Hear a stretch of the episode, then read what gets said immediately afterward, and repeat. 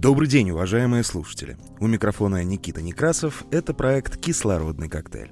Мы, наконец, возвращаемся во все устройства после новогодних праздников.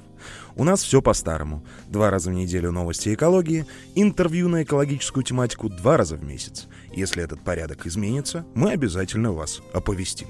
А сейчас к новостям названы самые дорогостоящие климатические катастрофы 2023 года. Лидер – лесной пожар на Гавайях, который обошелся в 4160 долларов на каждого жителя. Организация Кирстонейт назвала 20 самых дорогостоящих климатических катастроф года. Ее эксперты пришли к выводу, что лесные пожары и наводнения наносят наибольший ущерб странам, которые не могут позволить себе эффективное восстановление. Самым дорогим с точки зрения восстановления ущерба стали лесные пожары на Гавайях в августе 23 года. Их стоимость оценили в 4160 долларов США на каждого местного жителя. Далее следуют штормы на американском острове Гуам 1455 долларов, на острове Вануату 947 долларов и в Новой Зеландии 468 долларов. Самым дешевым, конечно, в кавычках, из участников рейтинга оказалось наводнение в Перу – 9 долларов на человека. Новость, конечно, больше подходящая в тему о новогодних подарках, но, как мне кажется, она будет актуальна при любом случае выбора подарка. Как выбрать косметику и сократить вред для окружающей среды? Запоминайте несколько хороших советов. Выбирайте средства в перерабатываемой упаковке. Вы ведь смотрите на срок годности на упаковке перед покупкой продуктов.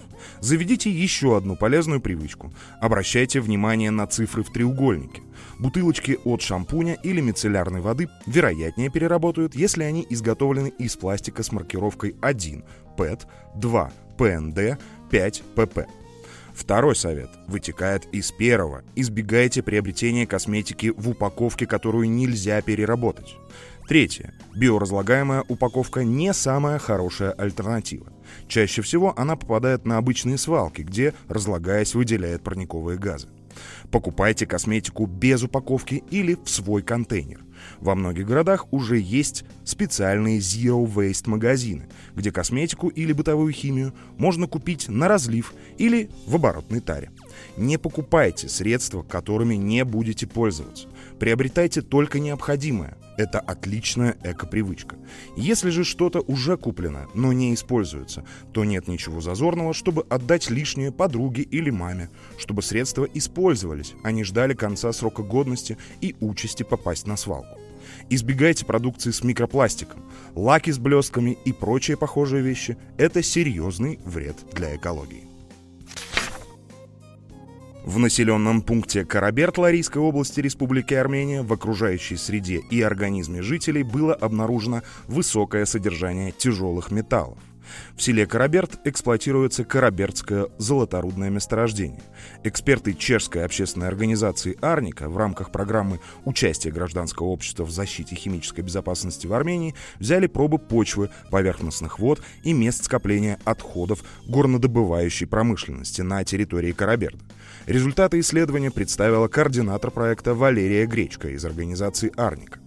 Концентрации мышьяка в образцах почвы превышают нормы, установленные для почв Армении, в некоторых случаях достигая 172 мг мышьяка на 1 кг сухого веса.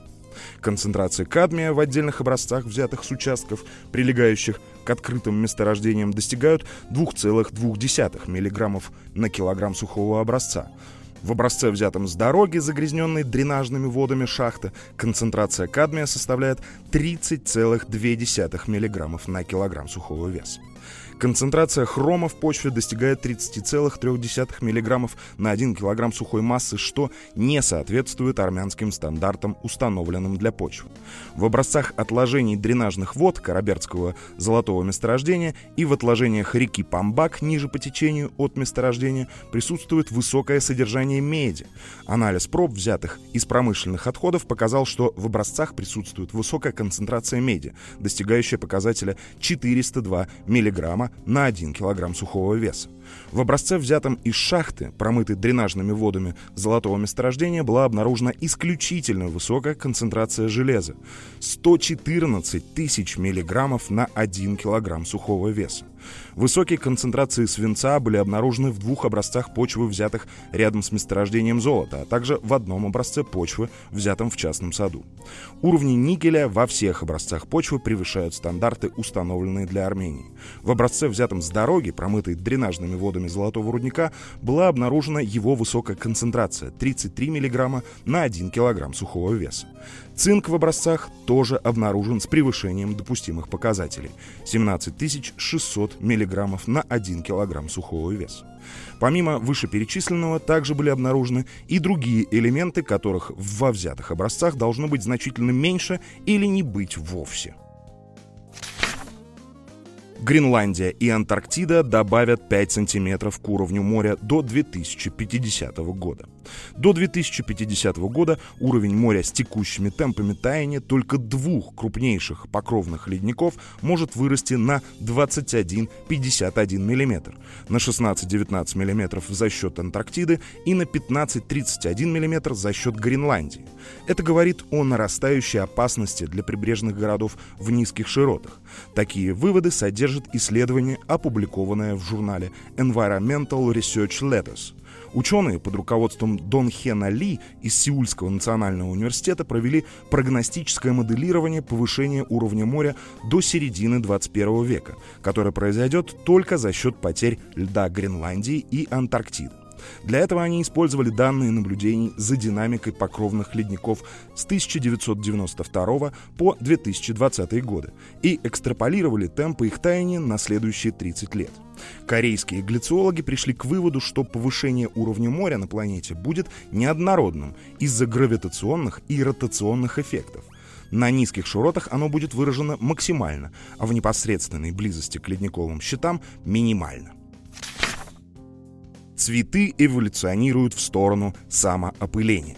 К такому выводу пришли исследователи из Национального центра научных исследований Франции и Университета Монпелье. После того, как они провели генетический анализ современных анютиных глазок полевых по сравнению с более старыми, выращенными из семян, собранных в предыдущие десятилетия. Результаты показали 27% увеличения самоопыления в полевых условиях сопровождаемое изменениями в структуре цветка, включая уменьшение размера лепестка на 10% и уменьшение производства нектара на 20%. Здесь можно наблюдать петлю обратной связи. Меньше насекомых означает меньше посещений для опыления, а это означает, что усилия и энергия, которые растение вкладывает в производство нектара и придание себе привлекательности, будут потрачены впустую. Поскольку цветок уменьшает размер своего лепестка и сокращает производство нектара, у уменьшающегося числа насекомых остается еще меньше причин останавливаться. Эти изменения, направленные на увеличение самоопыления, могут привести к сокращению численности насекомых, сделать популяции растений менее разнообразными и более уязвимыми к изменениям окружающей среды. Куда сдать елку в Ереване? Внимание, друзья! Многих из вас радовала своей красотой и хвойным ароматом зеленая лесная красавица.